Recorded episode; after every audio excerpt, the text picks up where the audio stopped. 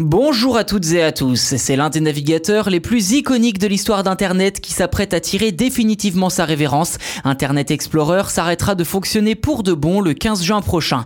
Un clap de fin auquel ses utilisateurs se préparent depuis 2015 et qui a été accéléré ces dernières années par l'arrivée de son successeur Microsoft Edge. Mais que les plus attristés d'entre vous sèchent leurs larmes, Internet Explorer ne devrait pas disparaître totalement.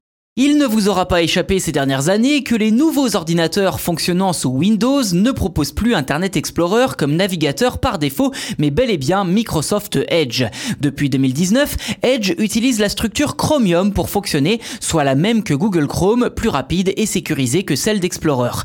C'est notamment en raison des lacunes d'Internet Explorer dans ces deux domaines, sécurité et rapidité, que Microsoft a décidé de supprimer progressivement son vieux navigateur âgé de 27 ans à partir du 15 juin.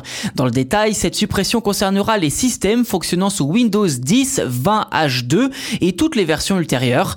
Les personnes utilisant Windows 8.1 ne seront quant à elles pas concernées. Mais si vous utilisez Windows 10 voire Windows 11 et que cette nouvelle vous rend déjà nostalgique d'une époque révolue d'Internet, celle des années 2000 en l'occurrence, eh bien rassurez-vous, Explorer continuera d'exister à travers Edge grâce à une version dite virtuelle et plus sécurisée. En clair, il faudra simplement se rendre dans l'onglet Navigateur par défaut dans les paramètres et sélectionner Internet Explorer. Je le répète, il s'agira d'une simple interface car en réalité, c'est bien Edge qui s'exécutera mais avec le visuel d'Internet Explorer. Une option qui aura donc de quoi ravir les fans jusqu'en 2029 à en croire le calendrier annoncé par Microsoft. Dès lors, vous êtes en droit de vous demander pourquoi Microsoft supprime l'application Internet Explorer, mais offre tout de même une option pour celles et ceux qui souhaiteraient l'utiliser à travers Edge.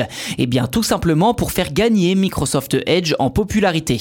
En effet, une grande majorité des utilisateurs Windows optent aujourd'hui pour Google Chrome, sans compter la montée en puissance des navigateurs alternatifs comme Brave, misant sur la sécurité et la protection des données des utilisateurs.